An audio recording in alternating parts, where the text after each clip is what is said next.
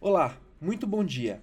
Meu nome é Vinícius Vaz e esse é o Giro de Mercado, seu podcast semanal com as principais notícias que afetam o mercado financeiro na semana.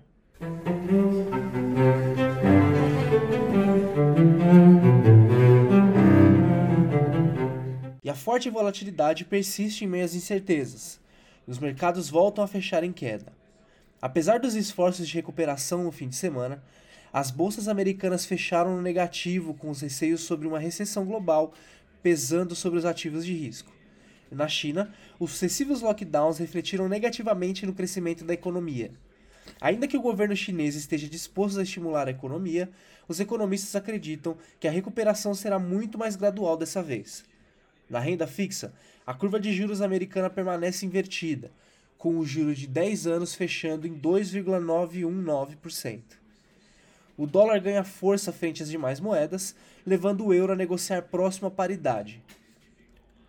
Sinais de que a inflação e a atividade permanecem sólidas na economia americana elevam as expectativas de que o Fed terá de ser mais agressivo na política monetária. Nessa semana, a inflação americana renovou as máximas históricas ao subir 9,1% ao ano em julho. Em junho, perdão. O aumento do preço da gasolina foi um dos maiores contribuidores para a alta do mês, além do setor de alimentação e itens para casa. O núcleo da inflação também chegou a surpreender para cima, o que indica que a alta dos preços está disseminada entre os segmentos mapeados.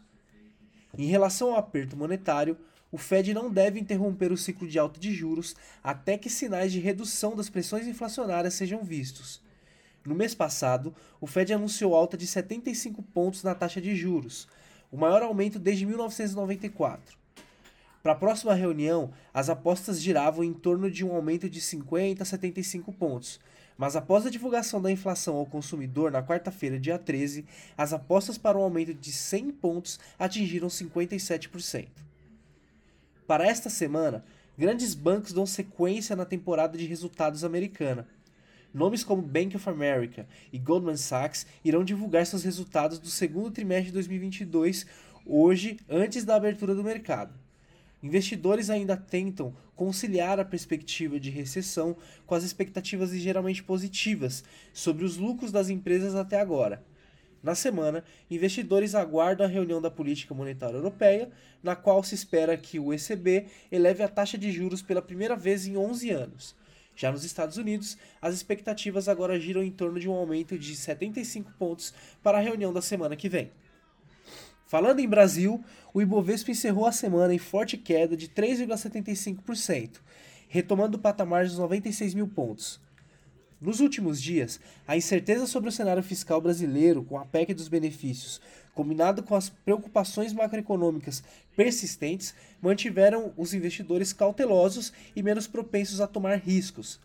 Olhando para frente, investidores aguardam a divulgação dos balanços do segundo trimestre de 2022 e maior visibilidade sobre a política brasileira. Do lado macro, o Brasil segue a tendência inflacionária global e as atenções dos investidores se voltaram para a publicação de indicadores de inflação e atividade na semana.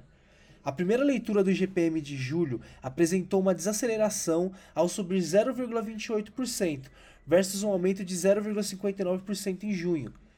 Com a aprovação da desoneração dos combustíveis, as projeções para a inflação têm refletido o alívio nos preços para 2022.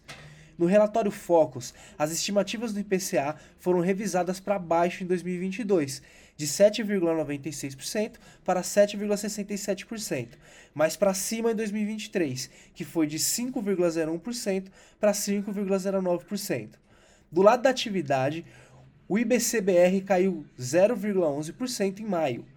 Considerado indicador antecessor do PIB, os dados abaixo do esperado trazem preocupações com o desempenho da atividade econômica. Na comparação anual, a alta foi de 3,75%, alcançando o acumulado de 2,66% em 12 meses. As vendas no varejo também frustraram as expectativas ao crescer apenas 0,1% em maio, contra uma expectativa de crescimento que era de 1%. No ano, as vendas acumulam alta de 1,8%, mas apresentam queda de 0,4% nos últimos 12 meses.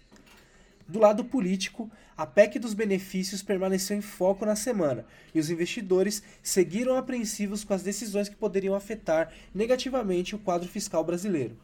A votação da PEC, inicialmente marcada para o dia 11 de julho, foi suspensa após os problemas técnicos no sistema remoto de votação. A primeira votação aconteceu na terça-feira, dia 12, com resultado favorável à aprovação da PEC de 393 votos a favor contra 14 votos contra e manteve o reconhecimento de estado de emergência pelo plenário da Câmara. A segunda votação, por sua vez, teve texto base aprovado na quarta-feira, dia 13, por 469 votos a favor, 17 contra e duas abstenções. Com a aprovação nos dois turnos, o Congresso encerra as análises do texto, que seguiu para promulgação na sexta-feira, dia 15. As propostas iniciais de garantia de alíquota de tributos foram mantidas, juntamente com a aprovação dos 41,5 bilhões destinados à expansão do Auxílio Brasil, do Vale Gás, dos auxílios caminhoneiros e taxistas, gratuidade de transporte coletivo para idosos e compensação de créditos de ICMS. Os investidores já começaram a focar nas ações dos candidatos para a presidência, após a semana de acompanhamentos da PEC dos benefícios. O presidente Jair Bolsonaro endossou vaias ao STF e pediu apoio dos aliados políticos em Fortaleza durante a Marcha para Jesus.